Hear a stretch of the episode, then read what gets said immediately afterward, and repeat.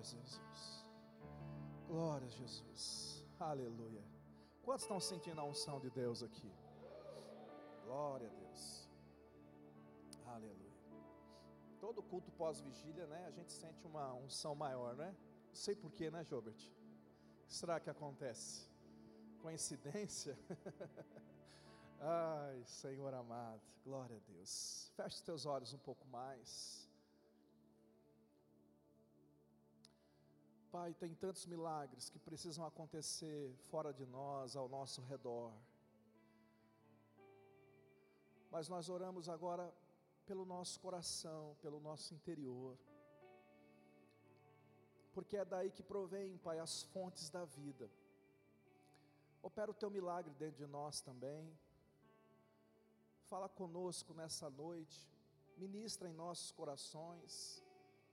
Cura-nos, Senhor transforma-nos. Abre, Pai, a tua palavra agora. Unge o nosso entendimento. Eu oro por cada pessoa aqui que ouvirá essa palavra, inclusive por mim, por aqueles que me assistem. Senhor, que o teu espírito tenha liberdade de se mover e tocar nas nossas vidas.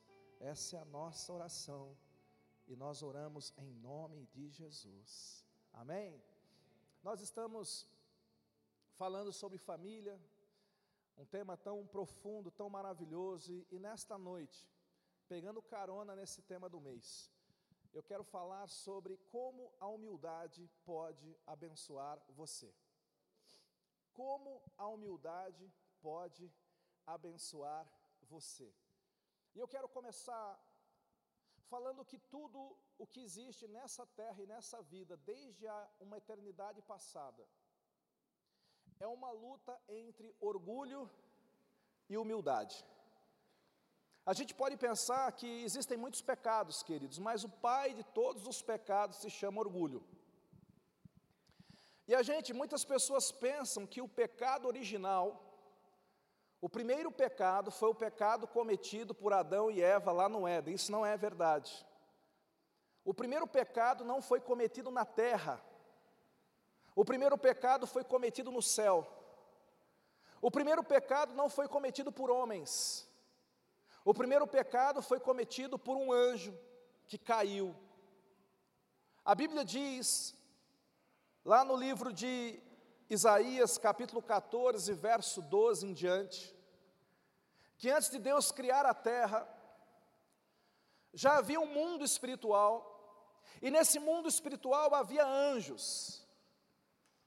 E no meio daqueles anjos havia um deles, que alguns, algumas versões vai chamar ele de Lúcifer, um anjo muito poderoso, muito bonito. Alguns dizem inclusive que era ministro de louvor no céu.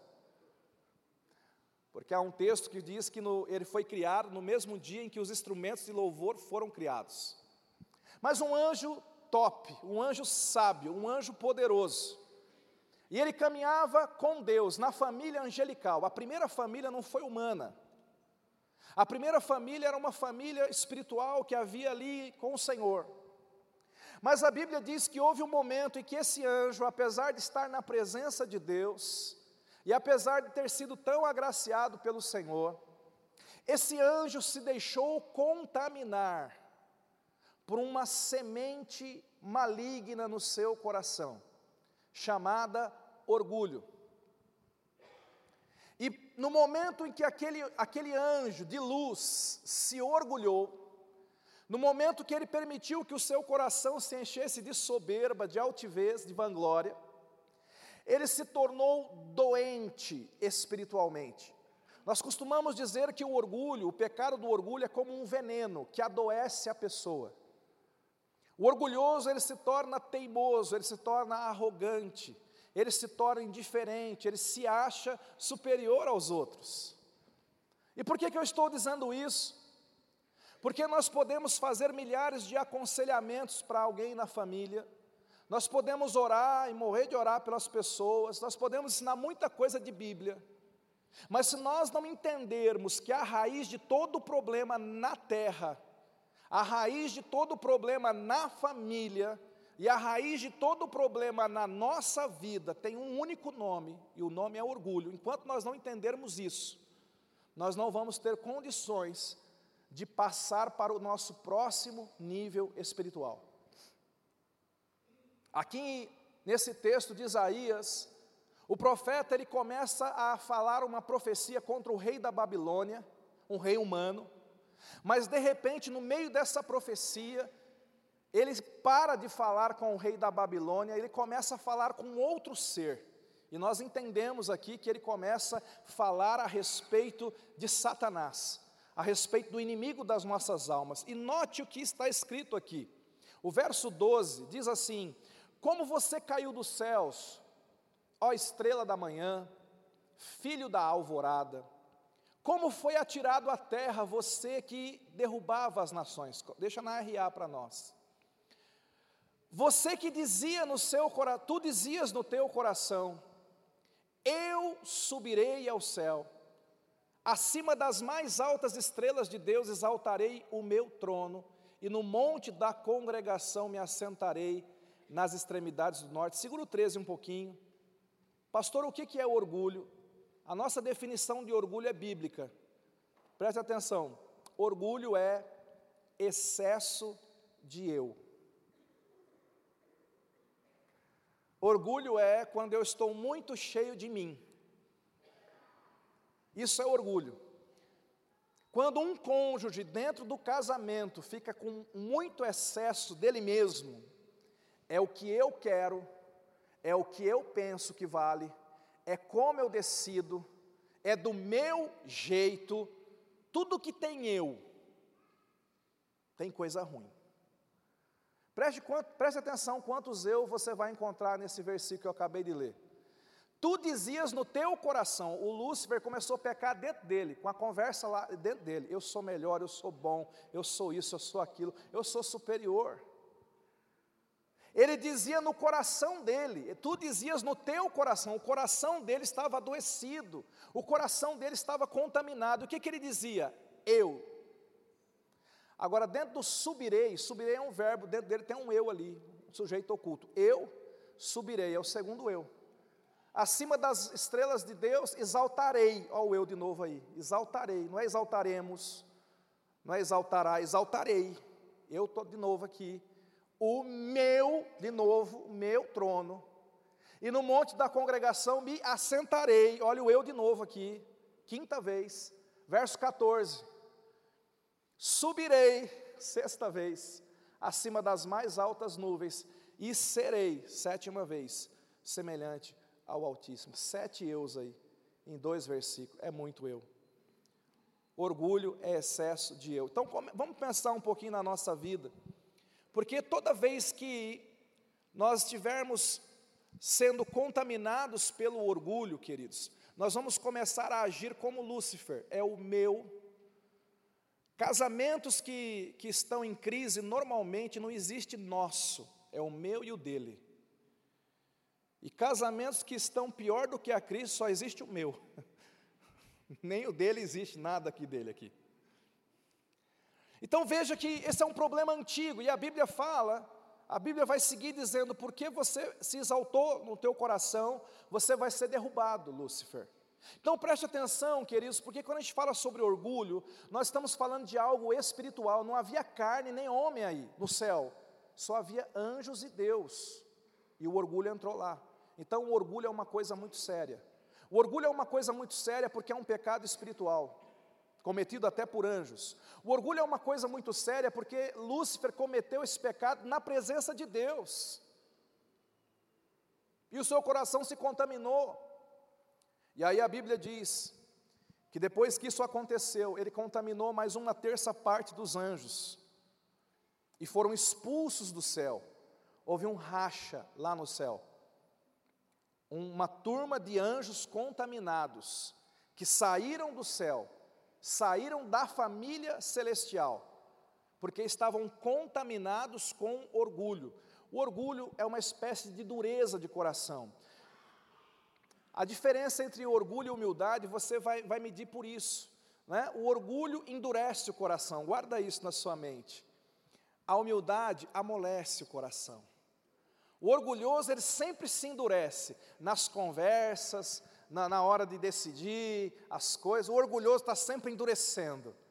Mas humilde, o humilde vai cedendo, o humilde cede, o humilde amolece, o humilde muitas vezes se cala. Então, responda só no seu coração qual é o seu nível de dureza. Olha que pergunta boa. Meu Deus, qual é o meu nível de dureza como pai? Qual o meu nível de dureza como esposo, como esposa, como filho? Qual o meu nível de dureza como, como irmão em Cristo, como servo do Senhor Jesus? Qual o meu nível de dureza? Vai respondendo aí no teu coração. Porque a Bíblia diz que depois de tudo, Deus cria a terra, e Deus coloca o primeiro casal aqui na terra. Adão e Eva estavam aqui agora. Deus havia dado só um mandamento para aquele casal, a primeira família humana. Deus criou a família humana e colocou no Éden. E os planos de Deus é para que eles multiplicassem, crescessem debaixo daquela bênção, mas Satanás vai ali e ele vai tentar contaminar a Eva com o mesmo veneno que o contaminou. Lá no livro de Gênesis, no capítulo 3, a Bíblia, a Bíblia vai falar, né, verso 5, que quando Satanás começa a conversar com a Eva, ele pergunta, viu, não pode comer nada aqui? A Eva fala, não, pode comer de tudo menos daquela árvore. E aí Satanás vai dizer, você pode comer sim, porque Deus sabe que no dia em que dele comerdes, se vos abrirão os olhos e, olha lá, como? Como? Como Deus vocês vão conhecer o bem e o mal. Sabe qual é a promessa de Satanás para Eva e para Adão? Se vocês comerem esse fruto, vocês vão se tornar iguais a Deus, como Deus.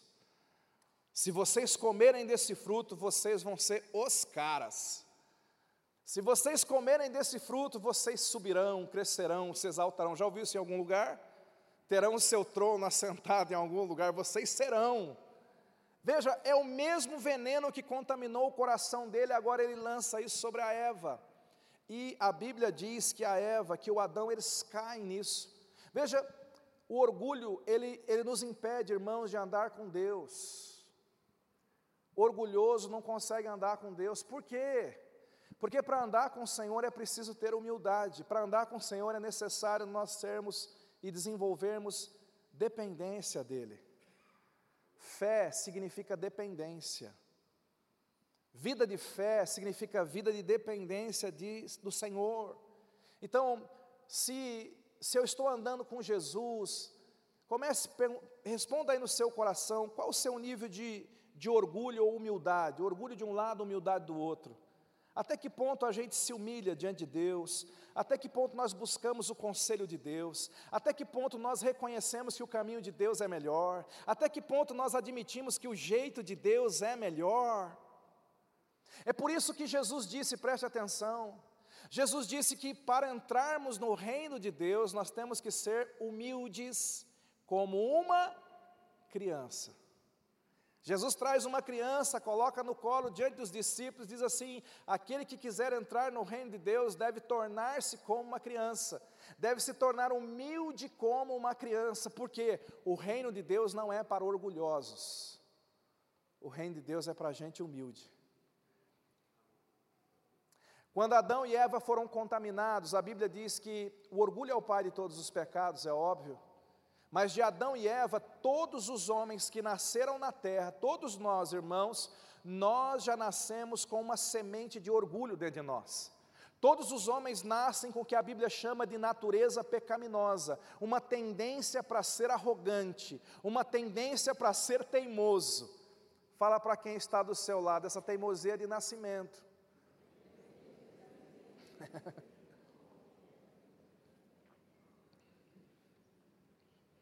Eu gosto daquela história do homem teimoso que se converteu, né? Ele era super teimoso, ele se converteu. E ele começou a ler a Bíblia, e a Bíblia começou a mostrar que a vida dele estava errada.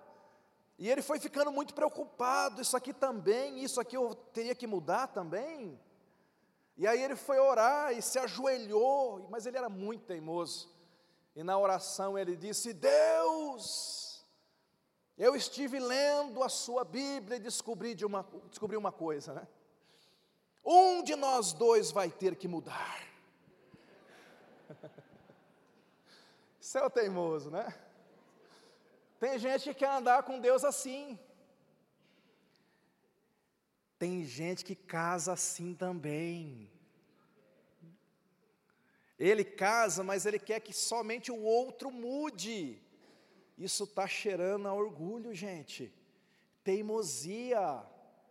Cuidado com isso, isso não é de Deus. Adão e Eva, eles foram contaminados e por causa do orgulho, eles foram expulsos do Éden.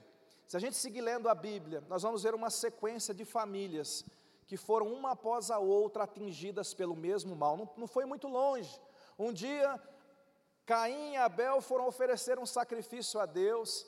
A Bíblia diz que, que Abel trouxe as ovelhas e, e, e sacrificou diante do Senhor o melhor da ovelha, fez um sacrifício de sangue que foi agradável a Deus, e Caim sacrificou algumas verduras, alguma coisa, mas a, e a Bíblia diz que Deus ele atentou para a oferta de Abel, mas não para a de Caim.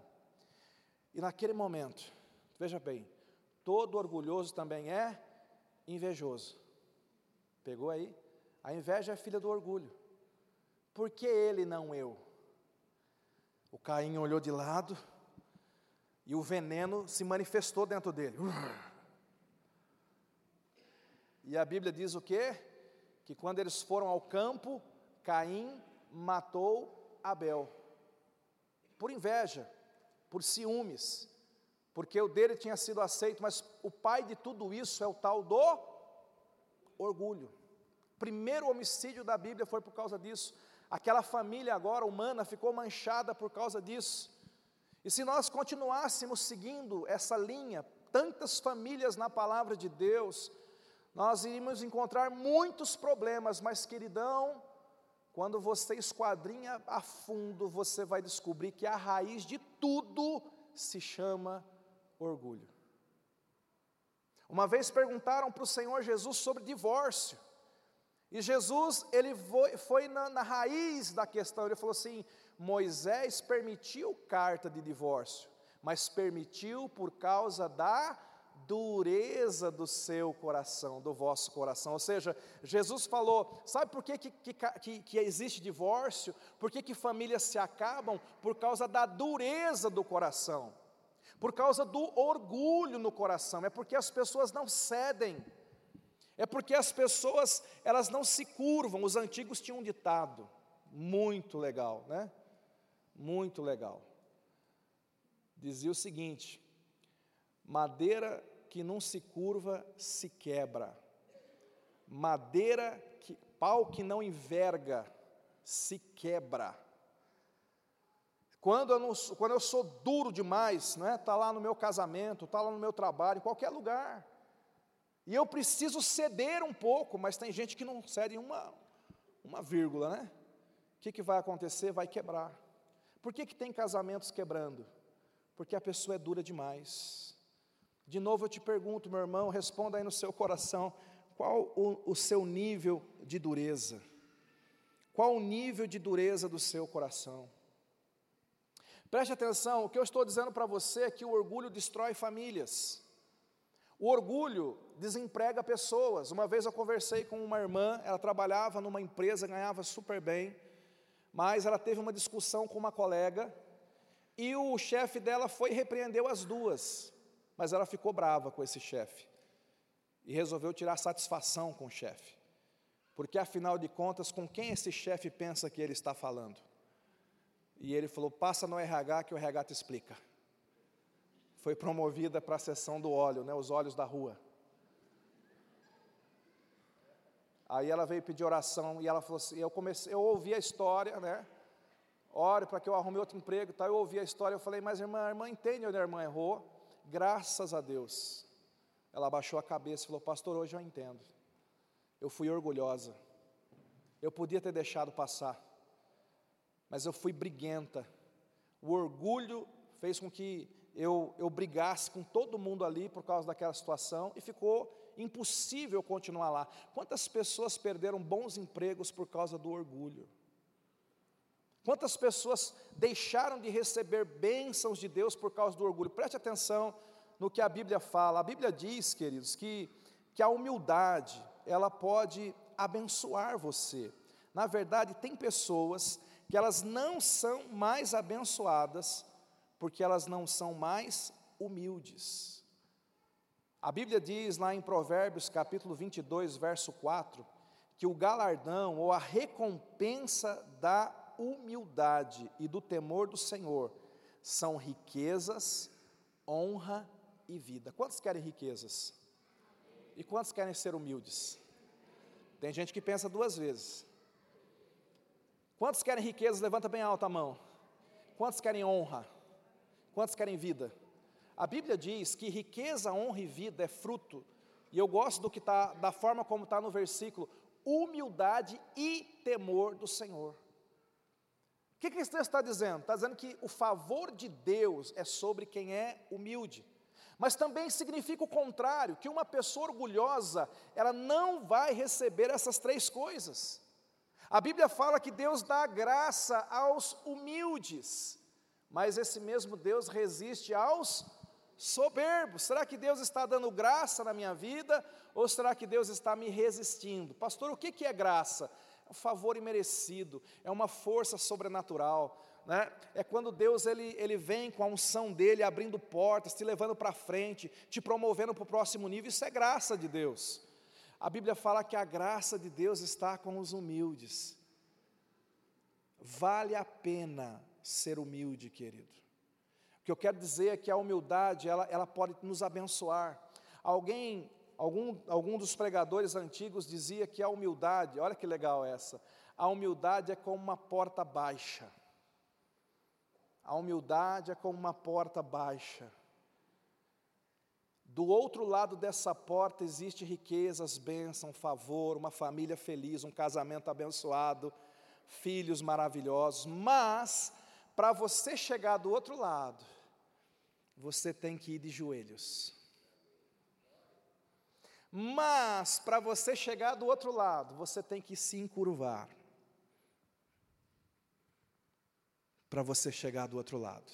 E é por isso que tem pessoas que não conseguem acessar o melhor de Deus, porque eles não conseguem se encurvar, porque eles não conseguem ceder, porque eles não conseguem se inclinar. Você tem se inclinado diante do seu cônjuge.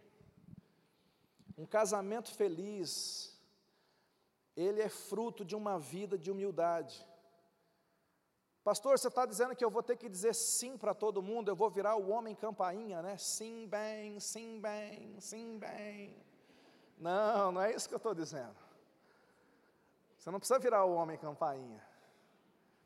Claro que há momentos que nós vamos ter que, que chegar em acordos, claro que isso é uma coisa que os dois têm que fazer, mas, queridos, o que eu estou dizendo para você é que muitas situações de crise, de luta, de brigas, poderiam ser evitadas se houvesse mais humildade no coração. Se o coração fosse mais mole, se o coração fosse, trazendo uma linguagem mais bíblica, se o coração fosse mais quebrantado. Aliás, a gente costuma dizer o seguinte: quem não se quebranta, se quebra.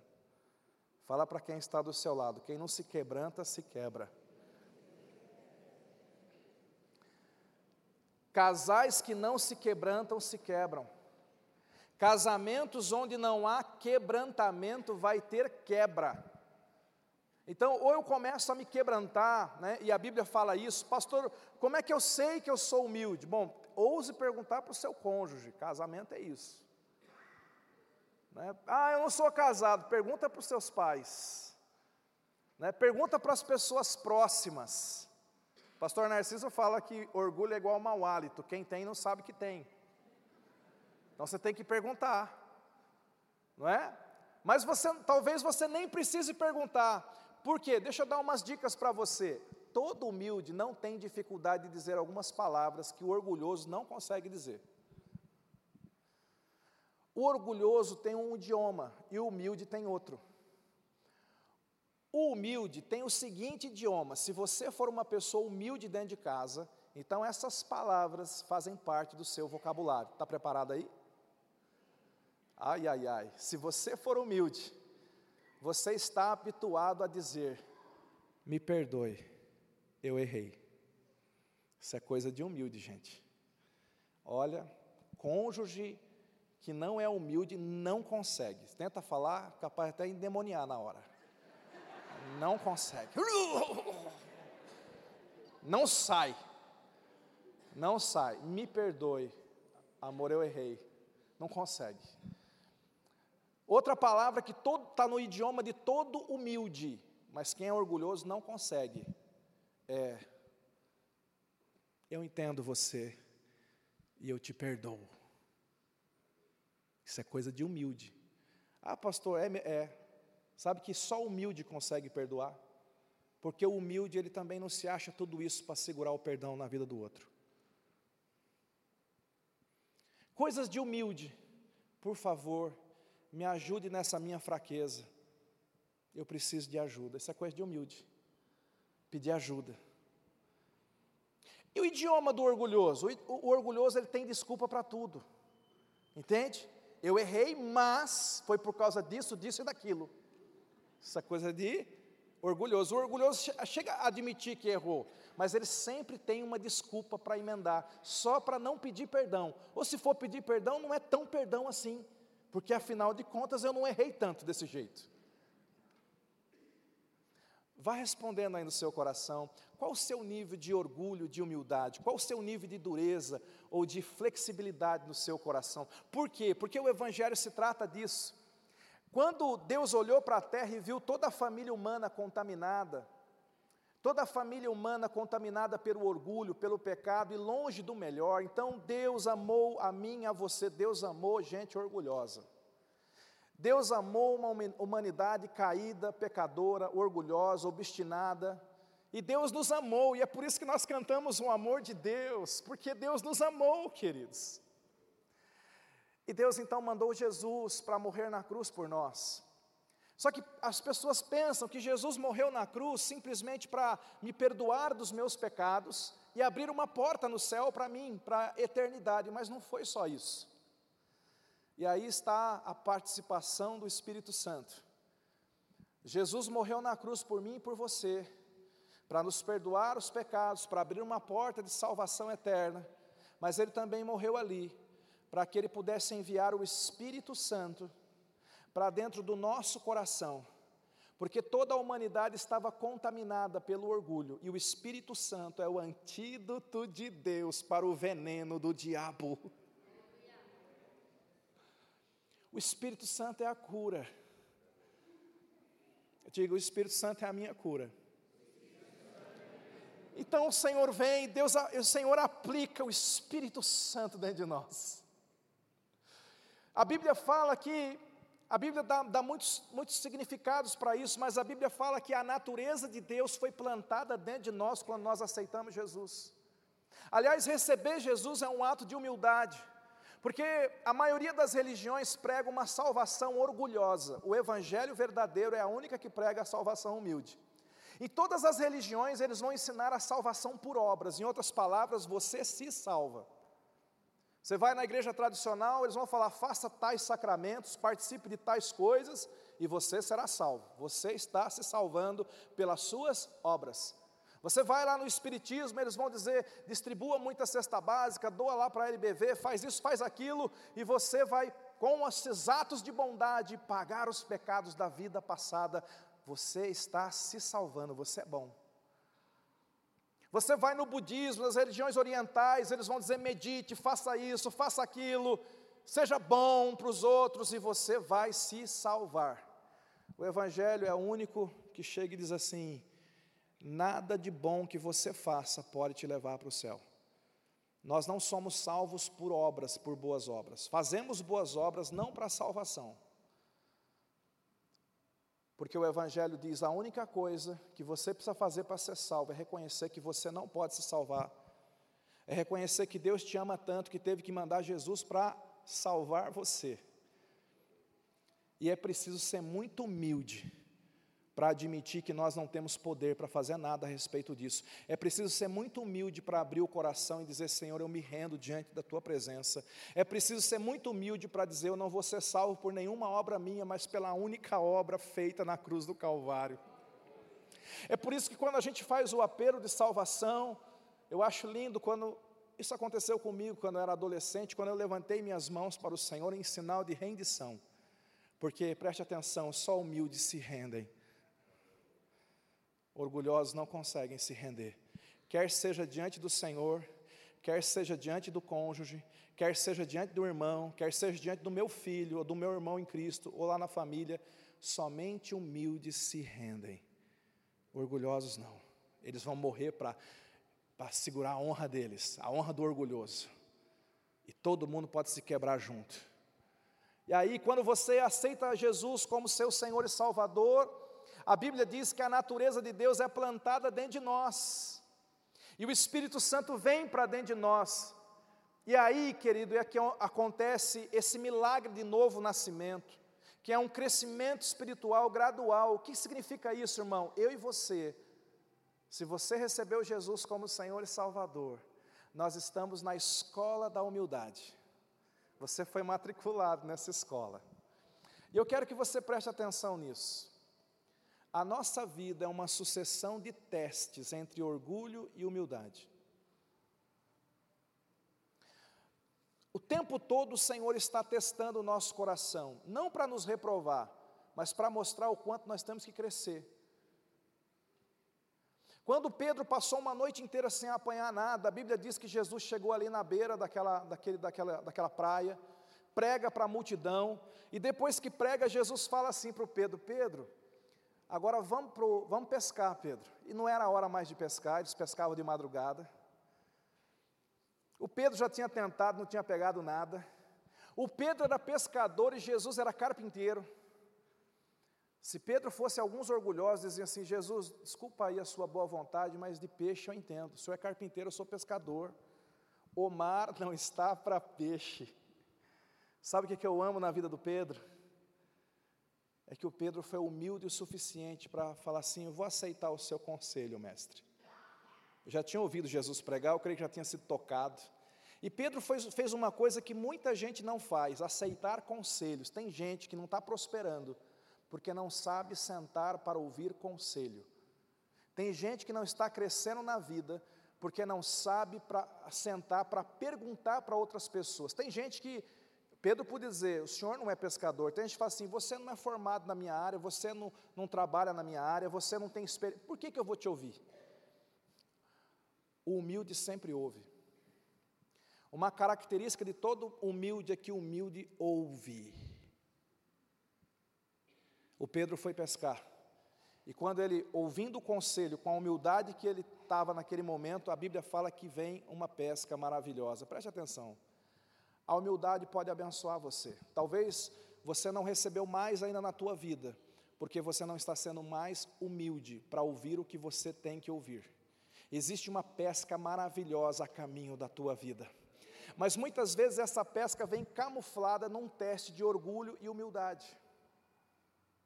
E muitos de nós, por não passarmos no teste da humildade, não estamos alcançando a pesca maravilhosa que Deus tem para nós. Há uma outra passagem, 2 Reis capítulo 5, depois você pode ler na sua casa, a história de um general chamado Naamã. A Bíblia começa dizendo que ele era um general que vencia muitas batalhas, que havia inclusive invadido Israel. A Bíblia diz que ele era um homem bom no que fazia, e um bom homem a Bíblia fala, porém ele era leproso. E numa das investidas em Israel, ele trouxe uma menina como empregada, deixou lá de empregada na casa dele. Ele era leproso. E eu gosto tanto daquela menina, porque a menina foi sequestrada do seu lar, foi colocada para trabalhar na casa do Naamã, mas aquela menina, olhando a lepra do Naamã, ela teve compaixão do Naamã. Ela não ficou torcendo de tomara que morra esse infeliz que me tirou de casa. Não, era uma menina de Deus. E ela teve compaixão. E um dia ela falou: Ah, se Naamã fosse em Israel, lá tem um profeta e um Deus tão poderoso, esse Deus vai curar esse homem. Ela podia ter aquele coração que tem crente que é orgulhoso, não é? Tem crente que, que roga praga em quem não é crente, não tem? Tem. Lá no mundo ele fazia macumba, agora ele né, faz outra coisa. Fica. Deus vai pesar a mão, está amarrado esse, né? Ela podia falar assim: Naamã atacou o povo de Deus, aí a lepra, ó, é Deus pesando a mão nesse infeliz. Quem mandou atacar Israel? Olha aí. Ah, mas aquela menina conhecia Deus. Aquela menina sabia que Deus não era assim. Ela falou: Ah, Naamã, se você tivesse em Israel, tem profeta, e lá tem um Deus que ama e vai te curar. Eu gosto desse coração humilde. E gosto do Naamã. Porque o Naamã, ele, ele vai passar por esse teste. Ele fala: Tem mesmo. Olha, se você fosse um general de guerra, você ouviria uma juniora que está dizendo que tem um profeta lá naquela terra que você invadiu. Eu gosto desse coração. Porque o Naamã, ele começa a crer, sabe, por causa da pregação daquela jovem. E, ele, e aí, a primeiro, o primeiro ato de humildade, eu vou lá ver se é verdade. E ele vai, queridos, mas Naamã, ele, ele precisava passar por um tratamento igual eu e você. Sabe, Deus o tempo todo está tratando essa área da nossa vida. Talvez você esteja atravessando uma luta, uma dificuldade hoje, o Senhor esteja falando com você, filho, filha, isso é um tratamento, porque você tem que mudar algumas atitudes. Isso é um tratamento porque você tem que mudar algumas palavras. Isso é um tratamento porque você tem que resolver algumas coisas do teu passado. Naamã foi para aquele lugar e resumindo a história, depois você lê o detalhe em casa, mas quando ele chega na casa do profeta Eliseu, Acontece uma coisa estranha, o profeta Eliseu não vai saudar o, o, o, general Naamã. Imagina, chega o general Naamã no seu cavalo, sua armadura, seu monte de medalhas, uma comitiva enorme para ver o profeta, bate palma, cadê o profeta? Aí abre a portinhola e sai um aprendiz de profeta. Você é o Naamã? Sou, eu vim ver o Eliseu. Ah, está ocupado. Como assim, ocupado? É. Ele mandou dar um recado para o senhor. Para o senhor se curar, é só o senhor descer ali naquele rio e dar sete mergulhos. O Naamã ficou tão bravo. Por quê, querido? O que, que Deus tocou ali? Diga no orgulho. Está entendendo? É isso que ele fala. Inclusive ele diz: Eu pensei que ao chegar aqui, o profeta viria, ele ia colocar a mão sobre mim, ele oraria para o seu Deus, faria todo um espetáculo. E ele está dizendo que o meu problema é falta de banho. E o pior, ele fala assim: nos rios da minha terra tem rios com águas mais limpas do que esse rio aí. Eu imagino que não chegava um rio preto igual a gente tem aqui, mas não devia ser muito boa coisa, não. Diga tratamento. Preste atenção, querido. A sua cura pode estar dependendo de um teste de humildade. Pastor, você está dizendo que todo doente tem problema de orgulho? Não. Mas eu estou dizendo que algumas pessoas só estão e continuam doentes, porque elas ainda não passaram no teste da humildade.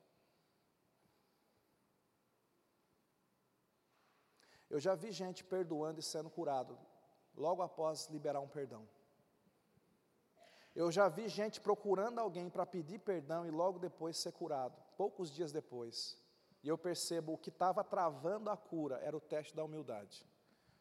A Bíblia fala que o Naamã ficou tão irado que ele falou: Vamos embora, pessoal, esse, aqui não tem nada para gente, né? E, mas naquele momento, veja, ele estava endemoniado pelo orgulho, contaminado pelo orgulho, né? Mas naquele momento, Graças a Deus, um servo auxiliar dele fala assim: Naamã, se o profeta tivesse pedido uma coisa muito difícil, você não faria? Claro que eu faria. Então, faça isso que é tão simples. E eu gosto, porque aqui de novo, eu creio que foi Deus ali movendo o coração do Naamã, porque agora ele, ele volta para a normalidade do que deveria ser.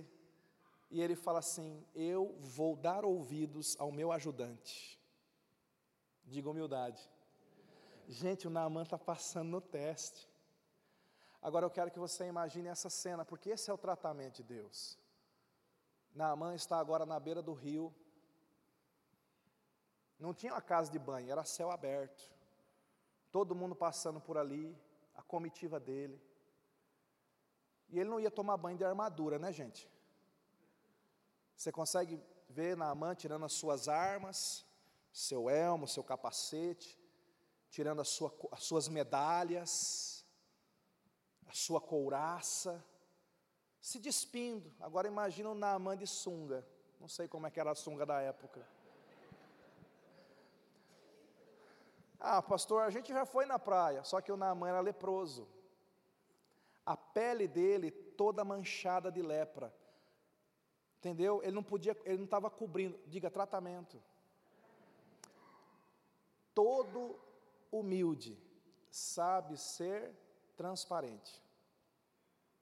Ser humilde é ser transparente com as pessoas que eu preciso ser transparente.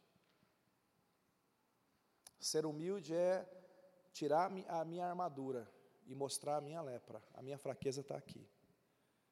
Ser humilde diante de Deus é, é, tirar a armadura diante dele. Deus, a minha lepra está aqui. Ser humilde dentro de casa é tirar a minha armadura dentro de casa. Bem dentro de casa, o pessoal já te conhece, né? Pelo menos grande parte. Alguém falou que casamento é conviver com o seu inimigo mais bem informado. Conhece tudo da sua vida. Mas você consegue imaginar aquela cena agora? Aquilo era uma ministração, gente. Enquanto Naamã ia se despindo ali, diante de todo mundo, né? Aparentemente, é isso que está acontecendo mesmo, ele está se humilhando.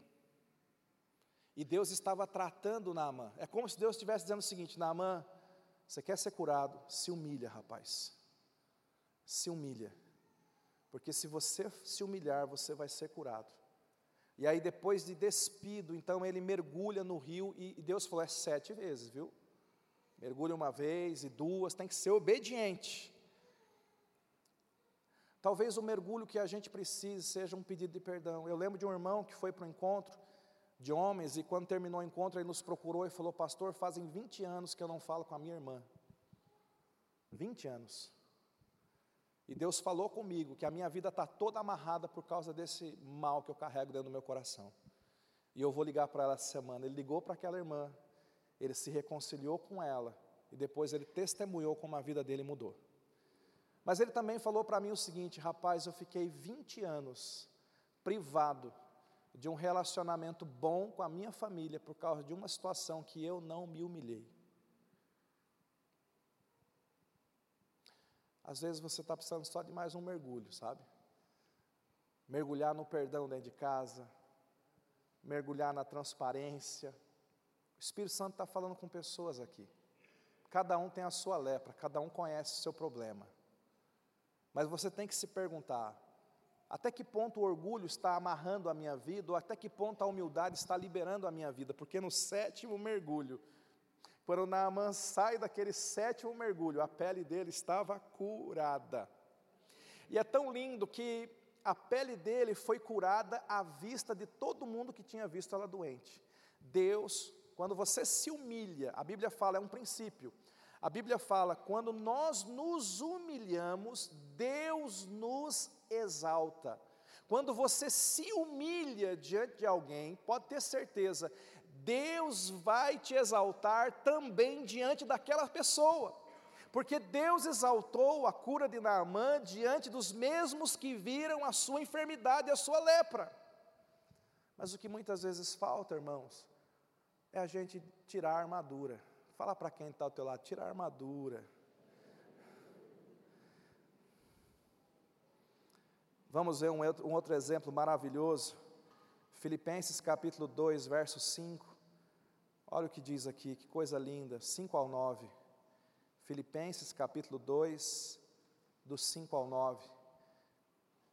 Diz assim: Tende em vós, tem uma coisa que todos nós precisamos ter, tende em vós o mesmo sentimento que houve também em Cristo Jesus.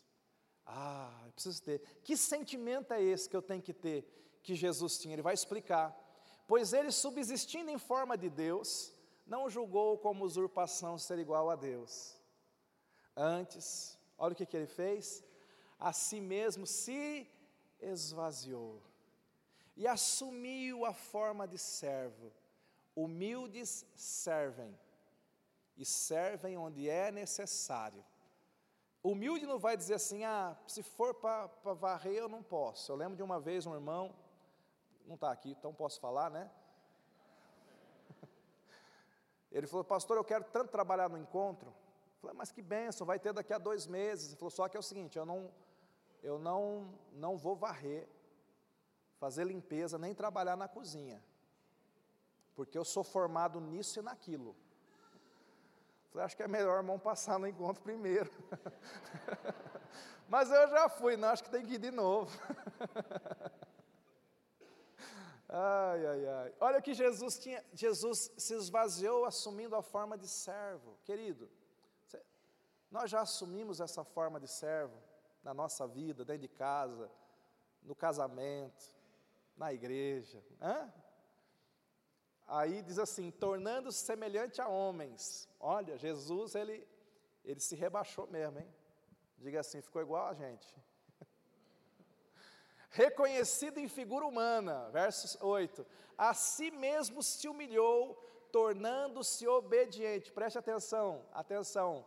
Todo humilde é obediente. Obediência é um sinal de humildade. Desobediência é um sinal de arrogância tornando-se obediente até a morte e morte de cruz. Verso seguinte: pelo que também Deus o exaltou sobremaneira e lhe deu o nome que está acima de todo nome. Tanta gente quer a glória, mas não quer passar pela humilhação. Tanta gente quer a glória, mas não quer se humilhar, não quer se tornar obediente. Querido, a glória do seu casamento começa com a gente se humilhando dentro dele. A glória de uma família feliz começa com a gente se humilhando dentro daquela família. Você lembra da história do pródigo, filho pródigo? Ele chega para o pai e fala assim: Pai, eu quero a minha herança, e já que o senhor não morre, estou parafraseando, tá? Já que o senhor não morre, eu quero a herança em vida. Gente, pedir a herança de um pai em vida para um judeu era horrível. É, era o mesmo que dizer assim: por que, que o senhor não morreu antes? Mas aquele jovem se achava o cara Diga assim: quem se acha, se perde. Pegou aí? Ele se achava o cara. E eu gosto do pai. O pai, o pai é tão humilde. O pai, fala, o pai podia brigar, não podia ter pai que briga, né? Vou te deserdar, moleque. Tá pensando o quê? Não, não, não, não, não, não. Olha o coração daquele pai, filho. Tá aqui a tua parte. E o filho vai, faz tudo errado, porque quando você se orgulha, logo depois vem a queda. Ele perde todo aquele, aquele dinheiro, ele vai agora morar num chiqueiro de porco, comendo comida de porco. Mas aí, quando ele está naquela vida terrível, a Bíblia diz que finalmente ele cai em si. A melhor queda que existe é quando a gente cai em si. Você já caiu em si? É uma queda boa. Diga queda boa. Diga assim: queda boa é cair em si. O que aconteceu com ele? Ele caiu em si e falou: rapaz, na casa do meu pai o pessoal passa melhor, eu, eu vou voltar, eu vou me humilhar diante dele. Olha a atitude daquele jovem, ele volta para o pai. E o pai o vê de longe, vai encontrar aquele jovem e o abraça, e ele se ajoelha e ele diz: Pai, eu não mereço ser chamado teu filho. Está se humilhando. Eu não sou o cara, eu não sou bom, eu não mereço. Trata-me como um dos seus empregados. Isso é o mergulho do jovem, que ele está mergulhando, está tirando a armadura, sabe? Está tirando a armadura. E aí ele vai dizer assim: trata-me como, como um dos seus empregados. E é tão gostoso também o coração daquele pai, porque se fossem algumas famílias, né, que tem aí fora, é, tá vendo? Saiu daquele jeito, voltou humilhado, bem que eu avisei, né? Não, aquele pai não tinha esse coração. Aquele pai fala: Filho, que bom que você voltou. Vou te colocar um anel no dedo, porque você faz parte da família. Vou te dar uma veste branca para você lembrar: você não é um sujo, você é um, você é um, é um limpo. Vou te dar sandálias, você tem liberdade nesse lugar. Vou dar uma festa. Veja, Olha o que é uma família onde a humildade vence. E essa história do jovem pródigo é no final a nossa história também. Porque todos nós, queridos, recebemos uma herança do nosso Pai Celestial, uma herança de vida, de saúde. E quantos de nós estamos gastando a nossa herança longe da casa do Pai, longe de Deus, não é? Graças a Deus, porque de vez em quando alguns de nós caímos em nós mesmos. E nós buscamos o nosso Pai Celestial para dizer: Pai, eu tenho vivido a minha vida de forma errada, eu tenho andado em pecado, eu tenho andado em rebeldia, mas eu reconheço que eu preciso do Senhor. Trata-me como um empregado. E toda vez que a gente se volta para o nosso Deus, talvez sua vida esteja amarrada, esteja no chiqueiro, esteja na sujeira. Essa história é tão linda porque ela mostra que ninguém está longe demais do amor de Deus quando você se humilha, quando você abre o teu coração.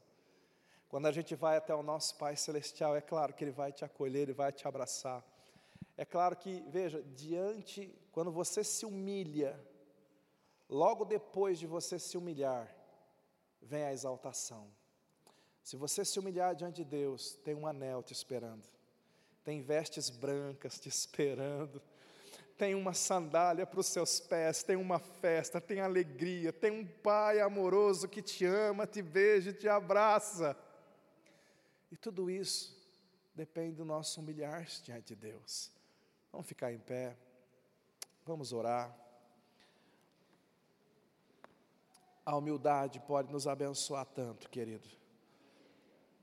Eu sei, tem tantas coisas preciosas sobre a família que